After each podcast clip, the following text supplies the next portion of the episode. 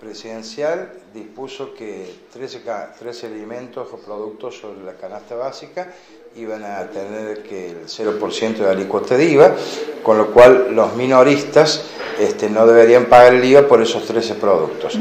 Pero no dice nada que ese descuento tenga que ser aplicado, trasladado a los productos, es decir, el precio de los productos.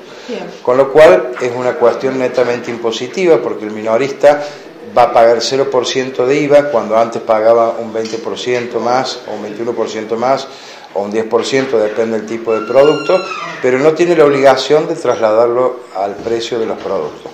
Con lo cual no podemos controlar absolutamente nada ni exigir absolutamente nada porque no hay una norma que así lo, que así lo diga, digamos, lo establezca, digamos. Sin embargo, en algunos supermercados, sobre todo se ha visto los carteles que dicen productos eh, con el descuento de IVA. ¿Esto entonces sería información, eh, digamos, negativa y no para, para el consumidor? No, creo que es muy válido para el consumidor saber que en una góndola, si se especifica que el producto está sin IVA, es porque ese comercio sí hizo el descuento y trasladó el descuento al precio del producto, con lo cual el precio cambió, digamos, ¿no? Aunque no tengamos un precio de referencia de cuánto valía antes, pero es valedero para el consumidor porque el consumidor va a ver que en algunos comercios el precio va a variar, va a variar digamos, en estos productos y posiblemente sea porque le han trasladado el descuento este del IVA. ¿Hay algún tipo de productos que el, eh, digamos, el cliente tenga que llevar en menor medida según las unidades? Porque hay supermercados que dicen que solamente entre 4 o 6 unidades se pueden llevar de cada producto.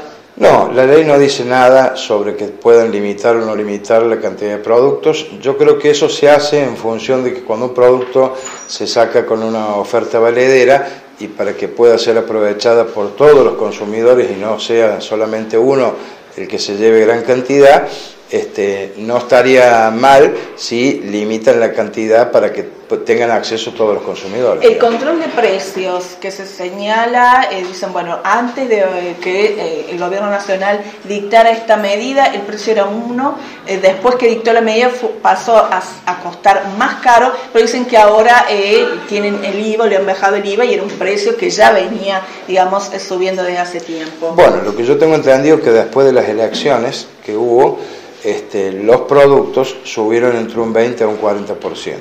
Con lo cual, este tema del IVA, aquel comerciante que subió el producto la semana siguiente de la elección y ahora le ha trasladado este descuento del IVA al producto, prácticamente este, estaría equiparando el precio al valor que tenía la semana anterior a las elecciones. Pero con lo cual no podemos aseverar eso porque en el libre comercio que, que, existe en Argentina no hay un control de precios, no existe el control de precios, no hay ninguna norma que establezca que se puedan controlar los precios de alguna, en alguna manera. ¿Los clientes asimismo pueden denunciar si en los supermercados eh, no se ha rebajado el precio? No, no pueden denunciar nada porque no hay ninguna normativa que obligue al comercio a rebajar los precios.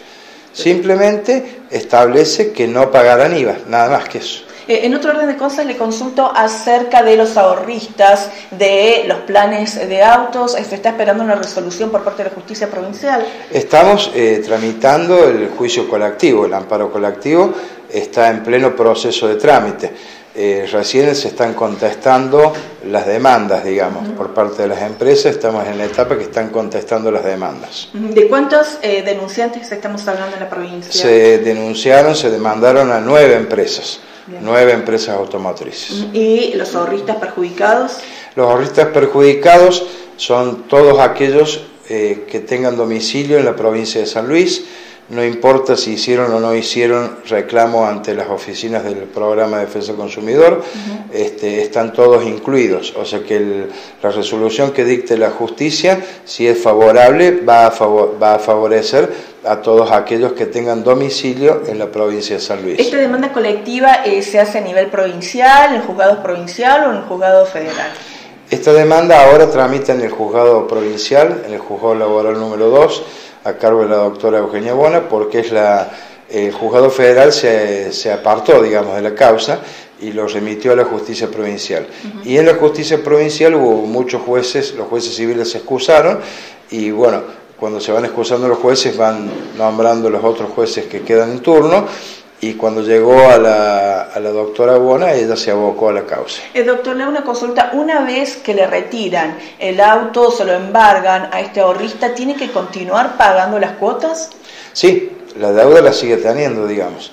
La deuda la sigue teniendo porque cuando le secuestran el auto, el procedimiento sería que el auto sale a remate y, el, y de acuerdo al valor de venta en remate público que tenga el auto, se aplica la deuda, pero siempre va a ser menor a lo que es la deuda, con lo cual el ahorrista sigue estando en una situación bastante preocupante porque se queda sin el bien y además se queda con una deuda.